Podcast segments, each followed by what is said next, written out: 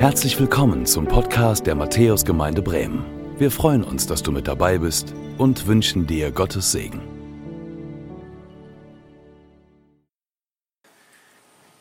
Ja, wie sieht deine Wunschliste aus? Hast du auch eine zu diesem Weihnachtsfest? Etwas aufgeschrieben oder etwas in deinem Herzen, was du sagst, oh, das wünsche ich mir, das möge Gott mir doch irgendwie schenken. Wobei, wenn man mal so überlegt, äh, wer wird eigentlich beschenkt? Wessen Geburtstag feiern wir denn? Wir feiern den Geburtstag von Jesus. Keine Woche ist es mehr hin und dann kommen wir hier zusammen in dieser Kirche oder auch anderswo und feiern den Geburtstag von Jesus. Herzlich willkommen heute zu dieser Predigt. Schön, dass ihr da seid hier in der Matthäuskirche. Schön, dass ihr dabei seid am Bildschirm oder auch per Telefon zugeschaltet seid. Ich freue mich, dass wir diesen Gottesdienst am vierten Advent miteinander feiern können. Es geht um Jesus. Klar, um wen denn sonst? Mit Jesus ist das ja so eine Sache. Nicht jeder kann in gleicher Weise mit ihm was anfangen. Ich habe Stimmen im Ohr, im Ohr, wo jemand mir sagte, ich kann irgendwie nicht an Jesus glauben, dass er der Sohn Gottes ist. Wenn ich die Bibel aufschlage und ähm, höre, was es mit diesem Jesus auf sich hat, dann fällt es mir schwer, das zu glauben, dass er dieser Sohn Gottes, dieser Heiland, dieser Messias sein soll. Vielleicht würde ich das glauben, wenn ich damals dabei gewesen wäre, wenn ich Jesus auch erlebt hätte. Vielleicht dann. Und jemand anderes sagt mir, ey Andreas, weißt du was? Wie ist es möglich, dass Menschen damals mit Jesus unterwegs waren, dass sie Jesus hörten, Jesus sahen und auch miterlebten, was er getan hat, und dennoch zweifelten sie an ihm, dennoch glaubten sie nicht an ihn. Ey, das wäre bei mir anders, wenn ich damals dabei gewesen wäre, klar. Und ich glaube auch jetzt irgendwie an ihn. Wieso haben die das damals nicht getan? Die waren doch viel dichter dran. Zweifel. Matthäus, Markus, Lukas, Johannes, diese vier Evangelisten, sie berichten ganz deutlich davon, dass Menschen Zweifel haben an diesem Jesus. Da wird nichts schön geredet, da wird nichts glatt gezogen. Wenn ihr reinschaut in die Bibel, dann wird da sehr offen auch über Zweifel gesprochen. Da waren zum Beispiel die Hohenpriester, die Schriftgelehrten, die sogenannten Ältesten, Sie kannten die Schriften des Alten Testamentes. Sie kannten all die Messias-Verheißungen auf Jesus hin und dennoch glaubten sie nicht. Dennoch hatten sie Zweifel an diesem Jesus. Und sie fragten ihn so mitten ins Gesicht hinein und sagten, ey Jesus, in welcher Autorität trittst du hier so auf? Wer gibt dir die Souveränität, dass du jetzt hier so vollmundig lehrst und verkündigst? Sie hatten Zweifel. Und wenn man reinschaut, zum Beispiel in Johannes 12, da wird berichtet, wie Menschen Jesus erleben, wie sie erleben, dass er Wunder tut. Kranke werden gesund, Besessene werden frei, hoffnungslose Menschen bekommen Hoffnung geschenkt und dann heißt es trotzdem, und obwohl Jesus solche Zeichen vor ihren Augen tat, glaubten sie doch nicht an ihn. Zweifel. Und selbst die, die ganz dicht dran waren, die Jesus kannten, weil sie ihm miterlebten, weil sie mitgingen, zum Beispiel der Cousin von Jesus, Johannes der Täufer, fragt, obwohl Jesus schon lange unterwegs war und er ganz viel erlebt hat, fragte ihn Matthäus 11, Vers 3, bist du es, der da kommen soll? Oder sollen wir auf einen anderen warten? Zweifel. Zweifel an Jesus. Zweifel im Blick auf den, dessen, Geburts, dessen Geburt wir in wenigen Tagen wieder einmal feiern. Wer kennt diese Zweifel nicht? Ich hätte sie wahrscheinlich auch gehabt, damals, wenn ich gelebt hätte. Und ich habe sie auch heute. Zweifel. Ich kenne das. Klar, wir haben als Jesus-Nachfolger den Heiligen Geist. Ich meine, ich weiß ja, was das theologisch heißt. Wir kommen von Pfingsten her, wir haben die Gaben des Geistes, wir haben den Heiligen Geist in uns wohnen. Wenn wir bekehrt sind, wenn wir zu Jesus Christus gehören, wir, wir sind ein Tempel des Heiligen Gottes. Ja, das, das ist das, was Gott uns zuspricht. Wir haben das Wort Gottes, das wir aufschlagen können, das wir lesen können, das wir verstehen können, wenn wir wollen. Schon seit über 2000 Jahren leben wir mit diesem Wort Gottes. Wir haben Glaubensmänner Männer und Glaubensfrauen als Vorbilder. Wir haben Theologie, wir haben geistliche Erkenntnisse, wir haben spirituelle Erfahrungen. Und wisst ihr was? Und trotzdem ist es immer wieder ganz neu eine Herausforderung, Jesus im Alltag zu vertrauen. Ist es ganz neu eine Frage des Glaubens, diesen Jesus mit hineinzunehmen in das, was uns im Alltag beschäftigt. Ist das nicht so? Wir sind in dieser Reihe Wunschliste und heute geht es um das Thema Jesus als Lehrer. Denn Jesus war Lehrer. Er hat etwas weitergegeben. Er hat gepredigt, er hat gelehrt. Und zwar etwas, was von Gott kommt. Nicht von irgendwoher, sondern von Gott. Nicht irgendeine Idee, nicht irgendeine Philosophie oder eine neue Religion, sondern etwas, was von Gott selbst kommt. Und ich freue mich, dass ich heute zu diesem Thema mit euch nachdenken darf, zu euch predigen darf, weil mir liegt da auch etwas auf dem Herzen, etwas Bedeutsames, was mit unserer gegenwärtigen Zeit zu tun hat. Was damit zu tun hat, wie Menschen sich in dieser Zeit auch erleben. Und vielleicht auch du oder du am Bildschirm oder vielleicht auch am Telefon. In was für einer Zeit leben wir?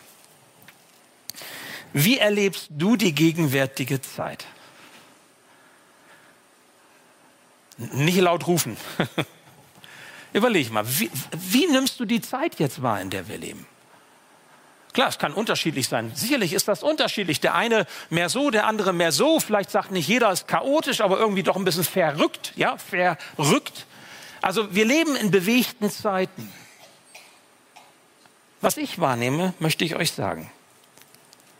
Ich glaube, in einer Zeit wie unserer, in der wir über die Medien, unendlich viele Informationen bekommen, die wir aber kaum sortieren können oder deren Wahrheitsgehalt wir nicht überprüfen können letztendlich.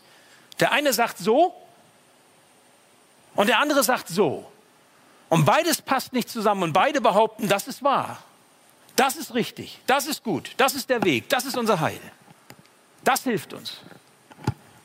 In einer Zeit, in der so viele Worte gesprochen und zugleich auch wieder gebrochen werden. In einer Zeit, in der viele Versprechungen gemacht werden und doch nicht gehalten werden. In einer Zeit, in der echte Aufrichtigkeit, wahrhaftige Integrität für Menschen scheinbar immer unwichtiger werden. In einer Zeit, in der viele verlernt haben, ihre Meinungsverschiedenheiten in einer wohlwollenden, respektvollen Art und Weise miteinander auszutragen und stattdessen hinter dem Rücken des anderen reden und diskriminieren oder diffamieren. Auch hier in der Gemeinde. In einer Zeit, in der so viele Lügen, Halbwahrheiten oder Halblügen, wenn es so etwas überhaupt gibt, voller Inbrunst und Überzeugung verbreitet werden. In einer Zeit, in der so viel Spannung, so viel Spaltung, so viel Trennung im Namen vermeintlicher Rechtschaffenheit in Kauf genommen wird, nur um sich durchzusetzen mit seiner Position und Einheit damit aufs Spiel gesetzt wird. Auch hier in der Gemeinde. In einer Zeit, die so chaotisch, so verrückt und so unklar ist und Menschen Orientierung suchen, brauchen wir verlässliche Worte. Brauchen wir wahre Worte. Brauchen wir beständige Worte, die heute gelten, morgen gelten und für alle Zeit gelten. Worte, auf die man sich verlassen kann. Ganz wichtig. Wenn du diese Sehnsucht, wenn du dieses Bedürfnis auch kennst, dann habe ich eine gute Nachricht für dich heute.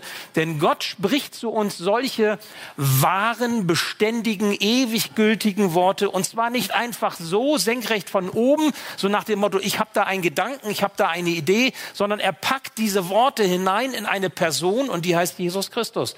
Und seinen Geburtstag feiern wir in wenigen Tagen. Auf sein Kommen warten wir und sein Kommen brauchen wir auch heute in unseren Herzen.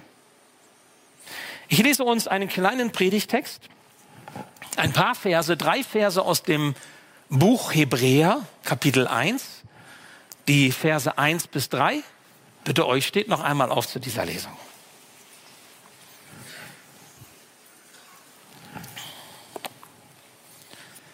Da heißt es, nachdem Gott vor Zeiten vielfach und auf vielerlei Weise geredet hat zu den Vätern durch die Propheten, hat er in diesen letzten Tagen zu uns geredet durch den Sohn, den er eingesetzt hat zum Erben über alles, durch den er auch die Welt gemacht hat. Herr, und so bitte ich dich nun, dass du in unser Leben, in unser Herz hineinkommst dass du dieses lebenschaffende Wort uns sagst. Dieses eine Wort, das uns in die Freiheit setzt und uns mit dir zusammenbringt, damit wir getrost und zuversichtlich und auf diesem festen Grund deiner Zusagen leben können. Bei allem Auf und Ab des Lebens. Danke, Herr, dass du uns Halt und Orientierung schenkst. Auch hier heute Mittag jetzt. Amen. Ja, bitte nehmt wieder Platz. Ja, das ist krass. Es ist krass, was dieser Abschnitt, dieser kurze Abschnitt der Bibel uns mitgibt. Gott spricht hinein in diese verrückte, chaotische Zeit durch Jesus. Und es ist gut, wenn wir uns das nicht nur sagen lassen, sondern das quasi wirklich mal schmecken und kauen und durch, durchbeißen, damit es dann auch in unsere Herzen fällt, da ankommt und aufgeht und Frucht bringt. Dieses Wort. Gott spricht. Und der Schreiber des Hebräerbriefes sagt, in den letzten Tagen. Mancher von euch kennt so diesen Begriff Endzeit. Wir leben am Ende der Zeiten. Das kann man ja drehen und wenden, wie man will. Ich weiß, das haben auch schon vor uns manche Frauen und Männer äh, des Glaubens gesagt. Jesus wird jetzt bald wiederkommen. Es gibt auch manche, die haben es dann irgendwie ausgerechnet, wann das sein soll. Hat nicht so funktioniert. Kann ja auch nicht wirklich funktionieren, meine ich, weil Jesus selbst sagt, ich werde kommen wie der Dieb in der Nacht. Also man kann es nicht berechnen. Wäre ja toll, wenn man das könnte. Ne? Also dann wäre man zumindest gewappnet und man würde sich vorbereiten. So geht es nicht. Wir sollen so leben, als würde der Herr sofort wiederkommen. Wir sollen so leben, als wären wir bereit, das Leben loszulassen und in die Herrlichkeit einzugehen, weil wir ihm vertrauen und unser Leben soweit geordnet haben. Das ist das, zu dem wir aufgerufen werden. Aber wir haben eben unsere Zweifel. Wir haben eben unsere Fragen im Blick auf Jesus. Wie soll ich das glauben? Wie soll ich ihn einbeziehen in das, was ich so erlebe? Zweifel im Blick auf Jesus. Vielleicht hast du auch echte Zweifel. Echte Zweifel sind Zweifel, die daher kommen, weil du Dinge erlebst, die es dir schwer machen, Jesus zu vertrauen. Vielleicht hast du manche Schicksalsschläge, die du verarbeiten musst, manche Krisen, durch die du durch musst, manche Probleme und du weißt nicht so richtig, wie, wie geht es, wie soll es werden? Es gibt auch vorgeschobene Zweifel. Vorgeschobene Zweifel sind solche, wenn du etwas im Munde führst und etwas so jetzt raushaust, weil du dich gar nicht erst damit beschäftigen willst. Das sind keine echten Zweifel. Das sind vorgeschobene Zweifel. Gibt's auch. Was für Zweifel hast du? Ihr habt an euren Plätzen hier in der Kirche ein Blatt gefunden mit einem Stift. Und ich ermutige euch, während des Gottesdienstes darüber nachzudenken, was sind eigentlich meine Zweifel? Was sind meine Fragen im Blick auf Gott? Was ist meine, meine Wunschliste, ja? Also, wenn ich jetzt an Jesus denke, dessen Geburt wir feiern, was steht da so ein Stück vielleicht auch zwischen? Schreib es dir einmal von der Seele. Schreib es mal auf. Ein Satz oder ein Wort vielleicht genügt. Wenn du möchtest, kannst du es nachher nach dem Gottesdienst hier vorne anbringen. Du kannst es auch mitnehmen. Du kannst es in deine Bibel legen. So mache ich das auch immer wieder, dass ich ein, ein Wort Gottes oder etwas, was mir wichtig wird, in die Bibel lese, lege. Hat auch den Vorteil, dann schlägst du das Buch mal auf, ne? Und dann kannst du auch gleich daran lesen. Ich ermutige dich, das in diesem Gottesdienst so zu, zu, so zu tun. Ich kenne diese Zweifel. Und weil ich im Moment auch ziemlich bewegt bin von manchen Fragen und manchen Zweifeln, möchte ich euch ein Stück weit, wie das hier jetzt möglich ist, daran Anteil geben. Das hat auch was mit einem ehrlich gelebten Glauben zu tun. Ich kenne dieses Hadern mit Gott. Jetzt nicht so, dass ich Gott den Rücken zukehre in dem Sinne und sage, ich will von dir nichts mehr wissen, sondern mehr so, Herr, ich verstehe dich nicht. Ich weiß, dass es ihn gibt. Ich habe ihn erlebt, ich habe ihn erfahren, immer wieder. Aber ich hadere. Ich zweifle an der Güte Gottes, an der Liebe Gottes. Und ich frage, wieso? Warum so? Warum jetzt? Warum auf diese Weise? Oder warum das noch? Und vielleicht kennst du das. Das ist ja nicht immer das eigene Leid, sondern manchmal ist es das Leid der anderen, das uns ganz nahe kommt und uns ein Stück verzweifeln lässt. Einige von euch wissen, dass meine Mutter, unsere Mutter, vor kurzem plötzlich und unerwartet für uns alle verstorben ist. Und das ist heute die erste Predigt für mich, so nach diesem Ereignis und nach diesem Trauerfall in der Familie, dass ich wieder auf der Kanzel stehe. Und ich möchte euch, die ihr euer Beileid bekundet habt, die ihr Anteil genommen habt, ganz herzlich danken dafür und für den Trost, den ihr uns gegeben habt. Wenn ein Mensch geht, auch eine Mutter insbesondere, dann fehlt der Mensch. Klar, es kommt Weihnachten, wir haben so schön geplant, wie es sein kann. Und der Mensch, die, die Mutter, die liebe Mutter, Schwiegermutter, Großmutter, ist nun nicht mehr da. Einfach so, Stecker gezogen aus und vorbei. Wir hätten gern noch mehr Zeit mit ihr gehabt. Es war alles gut, es war alles schön, es war alles positiv, das ist okay. Das macht es vielleicht auch ein bisschen leichter, als wenn noch Dinge sind, die man hätte klären müssen. Aber gerade weil es so schön war und weil es gut war, hätte es gerne noch weitergehen können. Und als, als Sohn, als, als Pastor, als Seelsorger, auch als ihr Pastor, habe ich mit ihr auch vereinbart, Mutti, weißt du was, wenn es soweit ist, ich bin dabei. Wenn du den letzten Schritt tust, hin in die Ewigkeit, möchte ich dir zur Seite stehen. Das war für mich ganz klar. Aber Gott hat es anders gewollt. Gott hat es anders gefügt. Und ich frage, warum? Warum so? Warum jetzt? Warum nicht anders?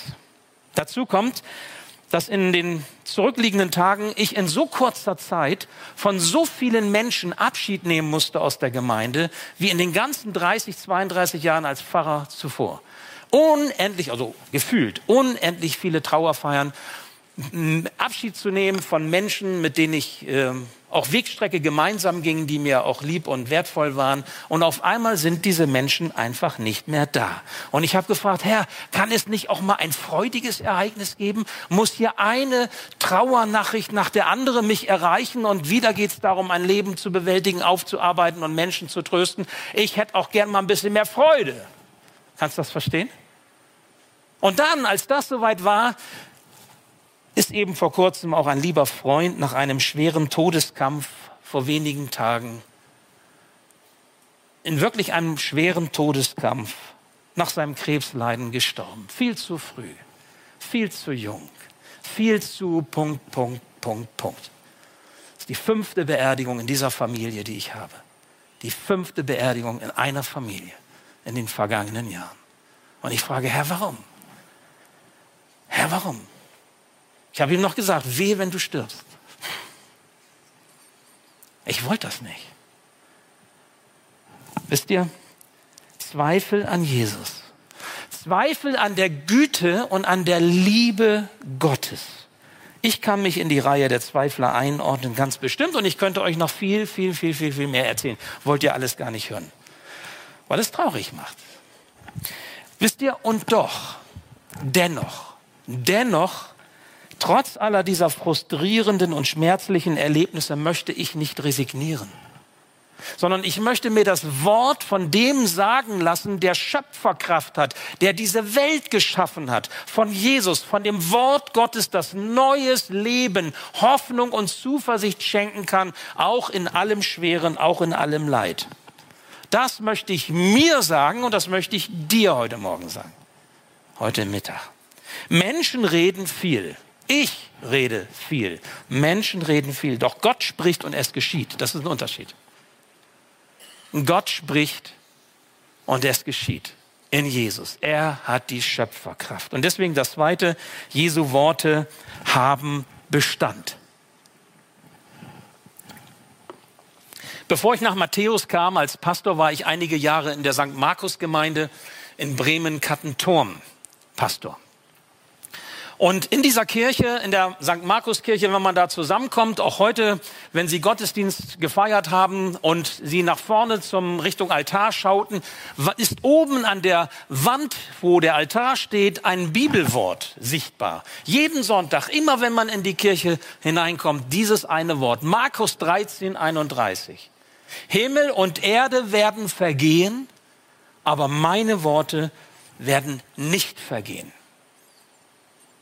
Alles ist im Wandel. Alles ist im Fluss. Das Einzige, was Bestand hat, ist das, was von Gott kommt, was Gott spricht.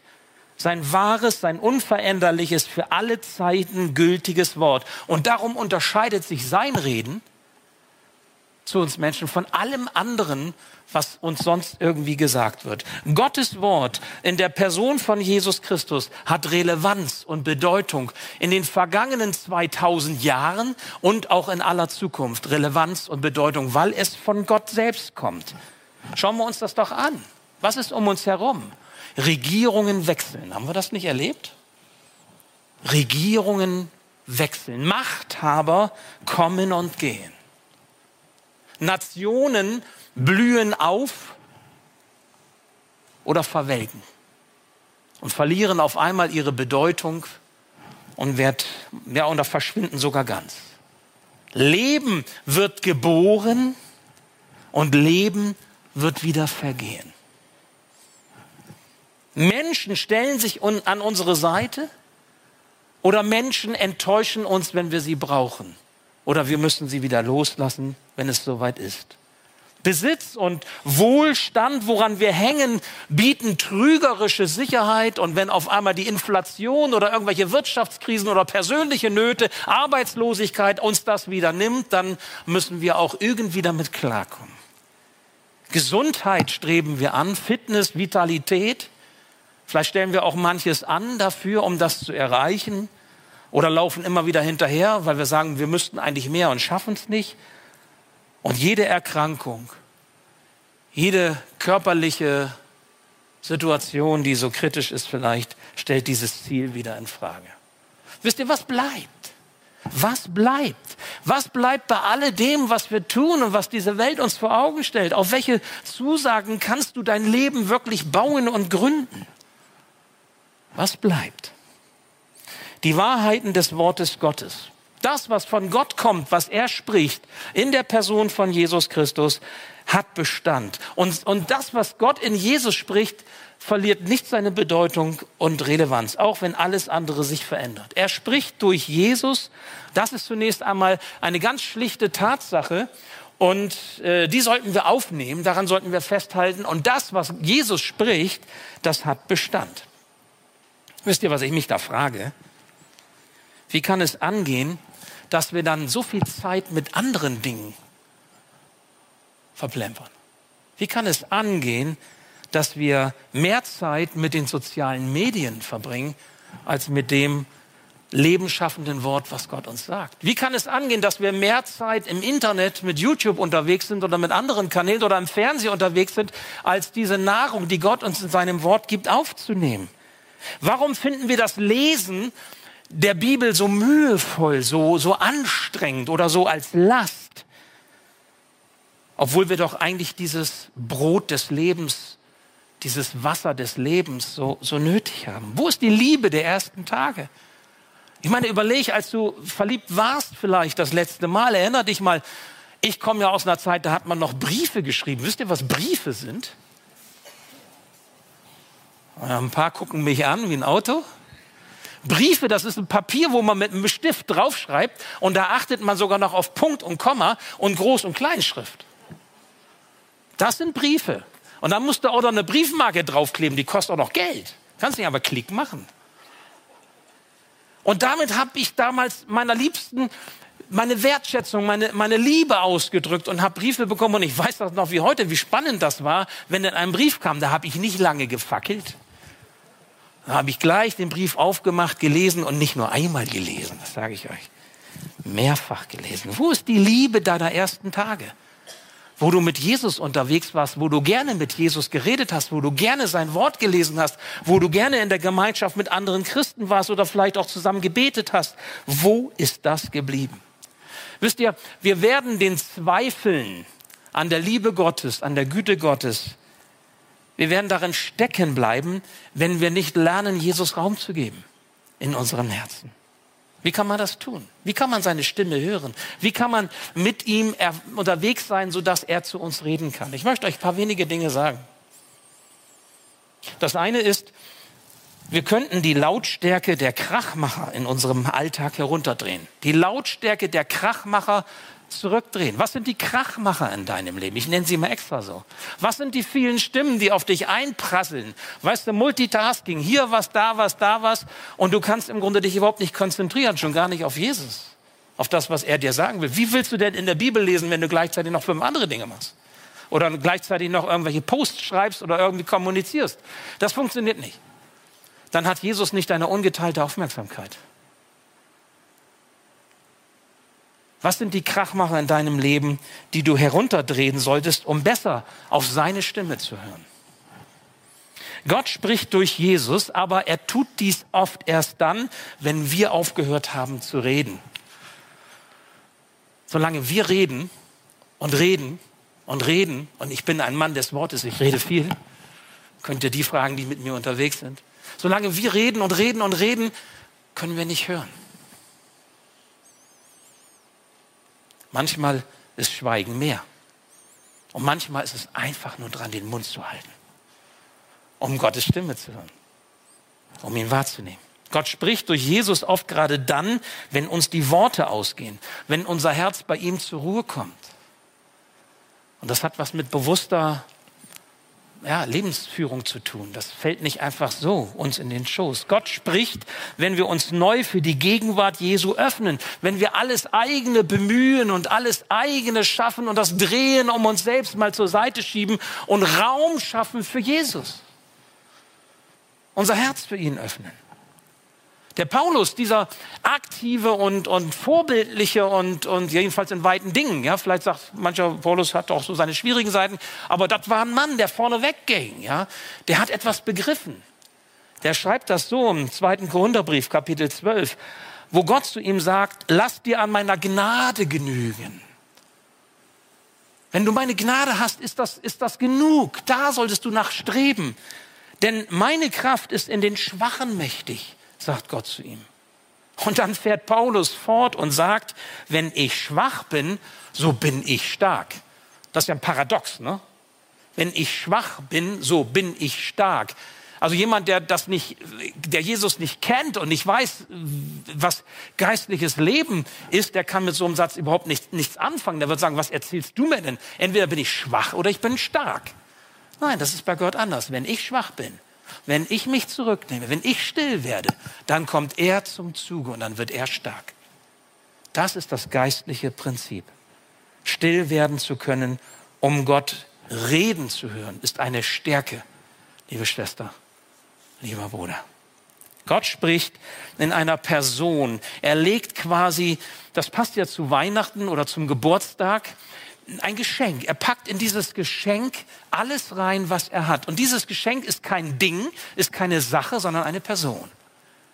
Warum ist Jesus eine Person? Warum schenkt Gott uns eine Person?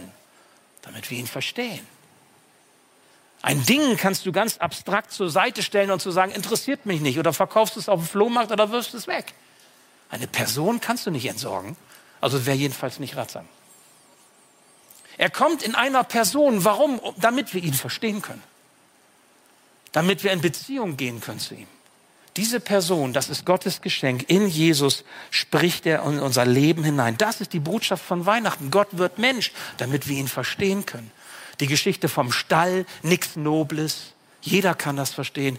Die Hirten, ganz einfache Leute, jeder kann das verstehen. Da ist dann sogar noch der, der, der Mord der, der, der Jungen dann um Bethlehem herum. Ey, Krise, jeder in der Krise kann das verstehen. Dann ist da die Flucht nach Ägypten. Jeder Asylant, jeder Migrant, jeder Emigrant kann verstehen, worum es hier geht. Jesus kommt, Gottes Geschenk, damit wir es verstehen, was Gott uns mitgeben möchte. Und darum sollten wir uns Jesus voller Erwartungen zuwenden. Denn heute, morgen, ja und auch gestern, immer wieder spricht dieser Gott durch Jesus zu uns. Als mir das so bewusst wurde, da erinnerte ich mich an,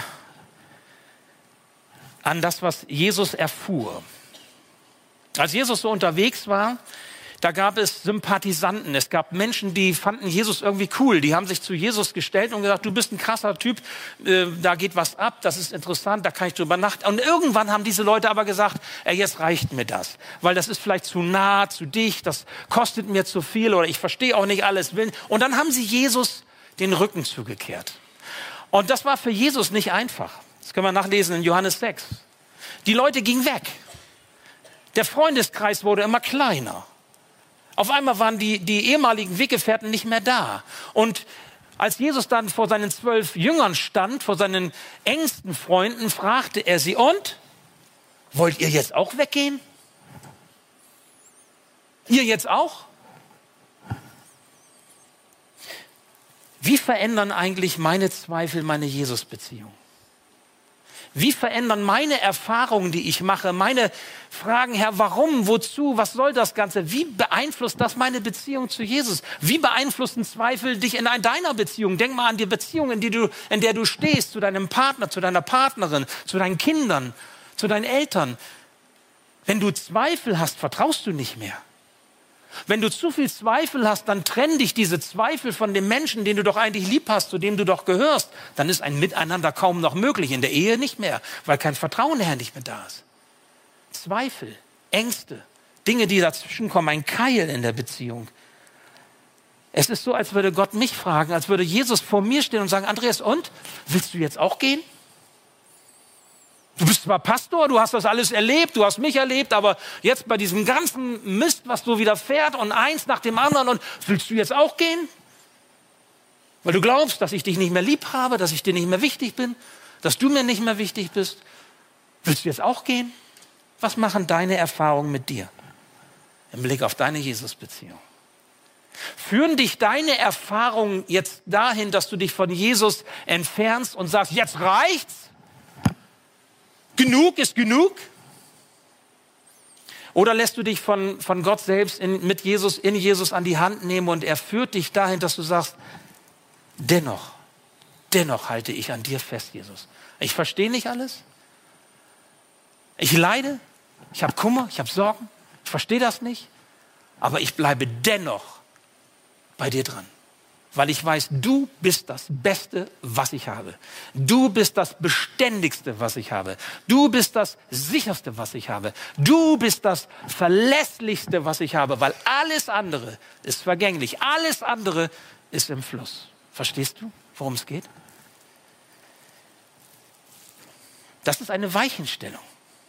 Und wir stehen an dieser Weichenstellung. Ich stehe an dieser Weichenstellung und nicht das erste Mal in meinem Leben. Und vielleicht kennst du das auch, wenn Dinge in dein Leben hineinschwappen und du sagst, ja, was soll ich jetzt damit anfangen? Wie geht's weiter? Das sind Weichenstellungen in deinem Leben. Als Jesus seinen Freunden diese Frage stellte, wollt ihr jetzt auch gehen? Da antwortete ihm Petrus. Johannes 6 könnt ihr nachlesen. Dieser Petrus, der vielleicht auch Zweifel kannte in seinem Herzen, aber der hat einen rausgehauen.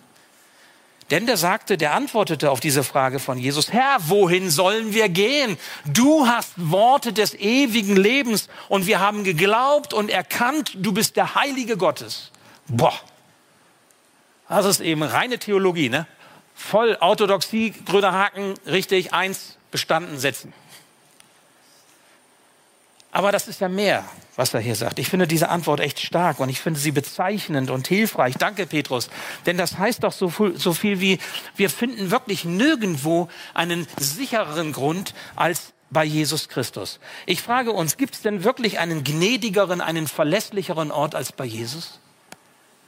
der sein Leben für uns geopfert hat zur Vergebung unserer Schuld, der uns neues Leben schenkt, auch über den Tod hinaus.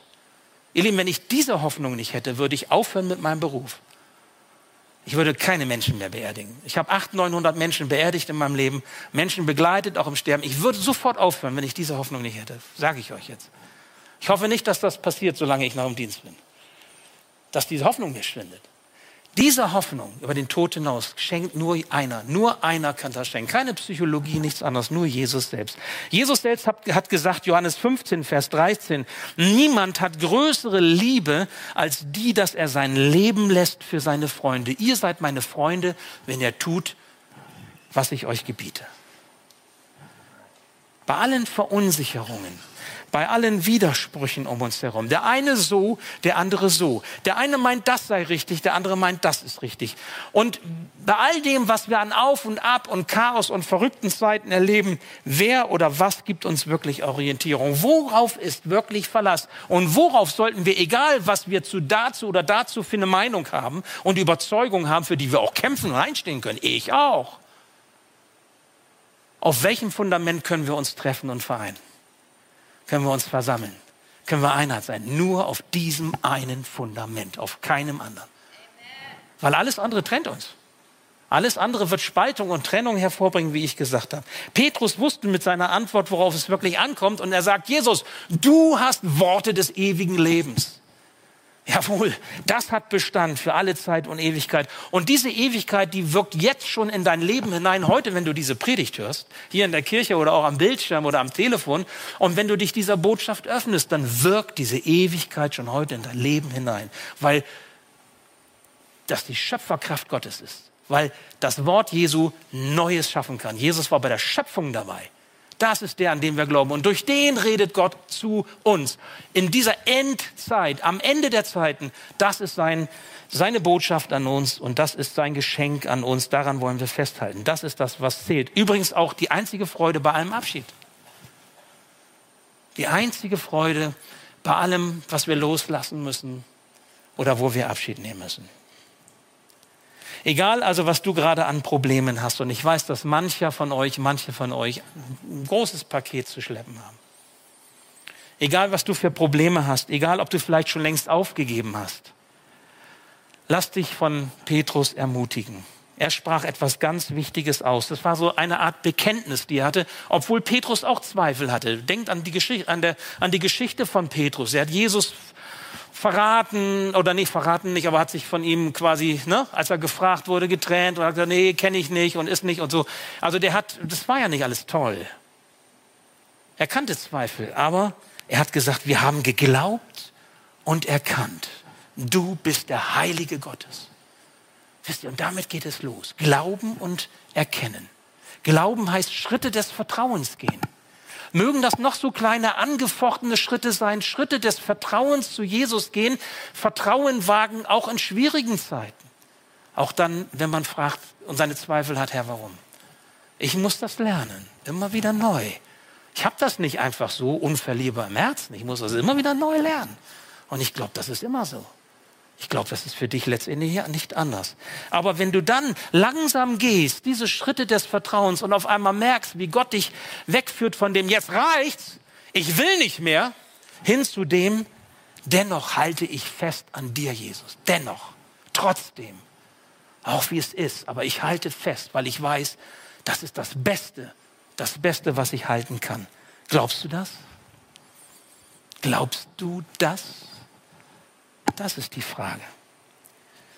Gott spricht durch Jesus und Petrus gibt seine Antwort. Was ist deine Antwort? Was ist deine Antwort? Es gibt so viele Stimmen, die wir hören. So viel, was in uns hinein möchte, so viele Botschaften.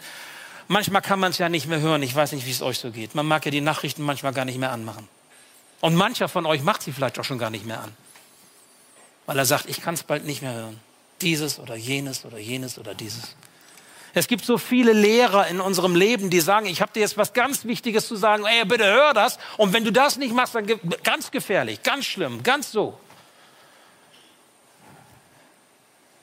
Lass Jesus dein Lehrer sein. Lass das als dein Fundament gelten. Denn seine Pädagogik, seine Didaktik ist auf dich zugeschnitten. Was er dich lehrt, kommt von Gott. Und was er dir schenkt, hält ewig. Das ist das Fundament. Und wenn uns das zusammenbringt, weil wir uns gegenseitig ermutigen, so unterwegs zu sein, wisst ihr was? Dann hat es eigentlich keinen Grund, sich auseinander zu dividieren. Dann hat es auch keinen Grund, von der eigenen Überzeugung gegen den anderen zu wettern und sich zu trennen, zu spalten oder lieblos zu sein. Du hast einen Zettel? Ich lade dich noch einmal ein. Schreib auf diesen Zettel dein Zweifel. Das, was du im Blick auf Jesus im Herzen hast, wo du sagst, Herr, ich weiß nicht so richtig, warum, wozu, was soll das Ganze? Oder wo du eine Frage hast, wo du im Grunde dein Herz an der Stelle ausschüttest und sagst, ey, das möchte ich dir sagen, Jesus. Ich will an dich glauben. Ich will erkennen, dass du der Heilige Gottes bist, aber ich habe da so meine Fragen, ich habe da so meine Zweifel. Ich habe sie. Und du vielleicht auch. Schreib sie auf. Du kannst sie nachher hier dranhängen. Du kannst sie mit nach Hause nehmen, in deine Bibel legen und stell diese Frage Gott. Stell sie Jesus. Er möchte sie hören. Er möchte, dass du dich ihm zuwendest und glaube mir, er wird dir Antwort geben zu seiner Zeit, wo es gut ist für dich. Er lässt dich nicht im Stich. Davon bin ich überzeugt. Und ich lade dich ein, gleich ein Gebet mitzusprechen, wenn du es möchtest. Wir werden dieses Gebet jetzt hier sehen. Auch ihr am Bildschirm könnt dieses Gebet sehen. Und lasst mich noch eins dazu sagen. Ich lese es gleich vor und dann werden wir es, wer möchte, mit mir zusammen auch beten können. Ähm, wenn du sagst, ey, das geht mir jetzt zu schnell, ich, ich hänge noch an einem Punkt. Auf der Homepage www.matthäus.net zu der Predigt an diesem Sonntag hast du die Möglichkeit, die Predigt in Kurzform dir anzuschauen schriftlich oder herunterzuladen, auszudrucken.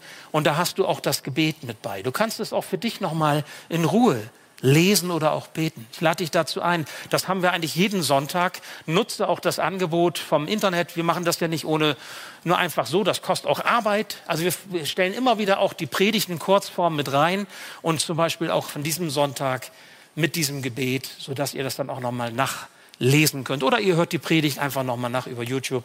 Das geht ja auch. Ich lese uns dieses Gebet mal einmal vor.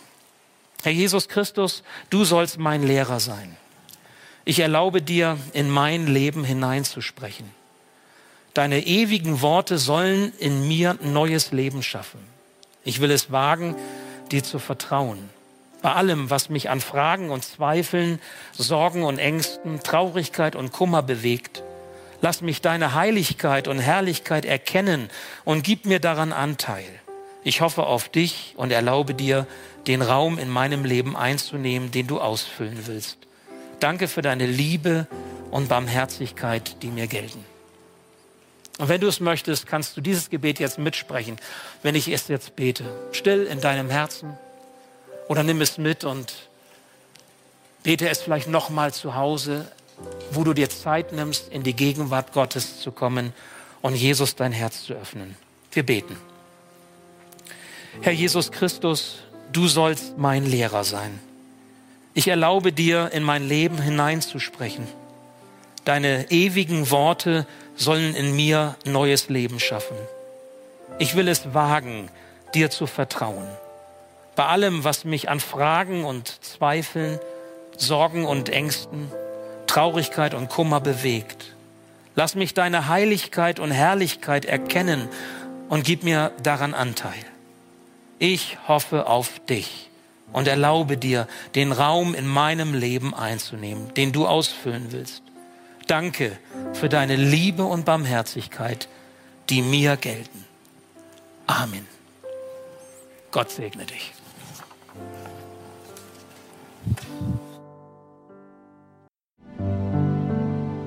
Danke fürs Zuhören. Wir hoffen, dass du heute inspiriert und ermutigt wurdest durch Gottes lebendiges Wort. Unser Gebet ist, dass es viel Frucht bringt. Weitere Infos findest du unter www.matthäus.net.